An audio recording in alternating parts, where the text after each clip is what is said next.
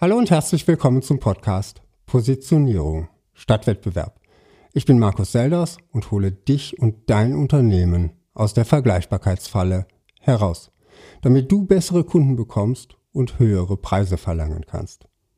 Das neue Jahr ist gerade mal zwei Wochen alt. Die meisten sind wohl gerade aus dem Urlaub oder aus einer Auszeit zurückgekommen.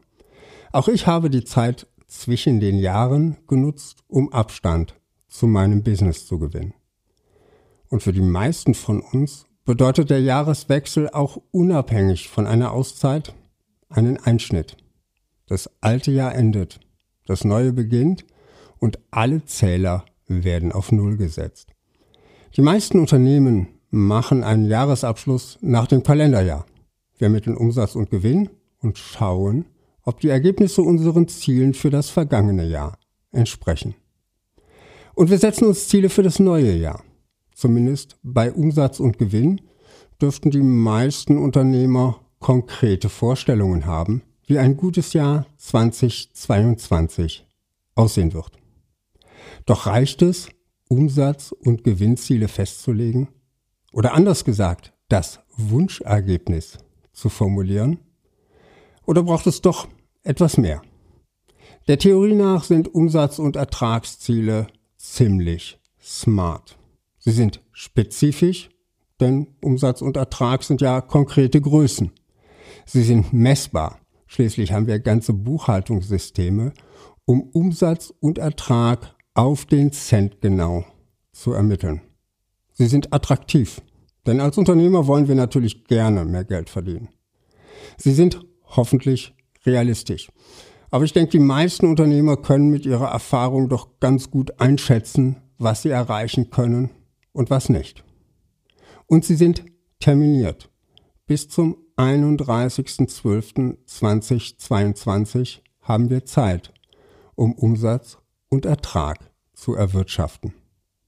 Damit erfüllen Umsatz- und Gewinnziele alle Kriterien smarter Ziele. Sicher hast du von diesem Konzept auch schon mal gehört. Also sind Umsatz und Ertrag als Ziele super. Nun, ich bin ja eher skeptisch auch durch meine eigenen Erfahrungen. Warum? Wie schon gesagt, sind Umsatz und Ertrag Ergebnisse unseres Handelns. Allerdings keine direkten Ergebnisse. Zu einem großen Anteil haben wir keinen Einfluss darauf. Nicht nur einschneidende Ereignisse wie die Corona-Pandemie können uns die Zielerreichung gewaltig verhageln. Da sind auch viele kleine Kundenentscheidungen, die unseren Umsatz mitbestimmen. Oder vielleicht auch nur eine große Entscheidung, wenn wir im B2B-Projektgeschäft tätig sind. Da ist vielleicht der eine Kunde, der das Großprojekt doch noch nach 2023 verschieben wird.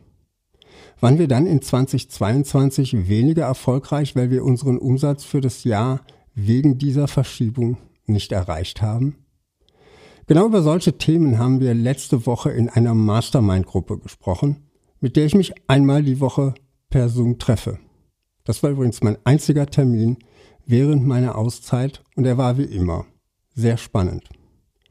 Die Frage war, Outcome, also Ergebnisziele festlegen oder doch eher auf Output-Ziele setzen. Also auf das, was in unserem Kontrollbereich liegt. Nehmen wir ein Beispiel. Wenn ich in 2022 die Hörerzahl meines Podcasts verzehnfachen möchte, ist das ein Outcome-Ziel.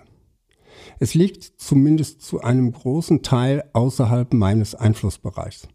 Ein Faktor könnte sein, ob meine Hörer meinen Podcast positiv bewerten und weiterempfehlen. Ich kann dich darum bitten, das zu tun, aber ich kann dich nicht dazu zwingen. Auf jeden Fall bin ich dir aber sehr dankbar, wenn du es tust. Etwas anderes ist es, wenn ich mir zum Ziel setze, konsistent alle zwei Wochen eine inhaltlich hochwertige Episode zu veröffentlichen und hin und wieder interessante Interviewgäste in den Podcast einzuladen. Das ist ein Output-Ziel, weil ich es zu 100 Prozent in meiner Hand habe, ob ich es erreiche oder nicht. Also sind Output-Ziele besser als Outcome-Ziele. Ich habe viele Jahre sehr auf Outcome-Ziele gesetzt. Dahinter stand der Gedanke, dass Ziele möglichst den Weg nicht vorwegnehmen sollten. Jemand sein Umsatz- oder Ertragsziel erreicht, sollte im Grunde egal sein. Und ich bin auch heute noch überzeugt, dass das genau so sein sollte, wenn man Ziele für andere setzt, wie zum Beispiel für Führungskräfte oder Mitarbeiter. Doch was ist mit den Zielen, die ich mir als Unternehmer selbst setze? Da habe ich für mich selbst festgestellt, dass ich diese Vereinbarungen mit mir selbst nicht immer so genau nehme, wie die Vereinbarungen, die ich mit anderen treffe. Mir selbst gegenüber eine Ausrede zu erfinden, fällt mir erheblich leichter, als jemand anderem zu erklären, dass ich unsere Vereinbarung nicht einhalten kann. Darum habe ich für mich angefangen, meine Ziele weiter herunterzubrechen, bis sie zu Output-Zielen werden, die völlig in meinem Einflussbereich liegen. Für mich ist die Motivation dieser Ziele größer. Und dennoch setze ich mir auch weiterhin Outcome-Ziele. Denn Output ist ja kein Selbstzweck. Um beim Podcast zu bleiben. Ich mache den ja nicht, um einen Podcast zu machen. Ich erwarte schon einen gewissen Outcome. Ich möchte Menschen wie dich erreichen und den einen oder anderen Hörer auch zum Kunden oder Multiplikator machen. Kurz gesagt, ich setze mir Output-Ziele, um meine Outcome-Ziele zu erreichen.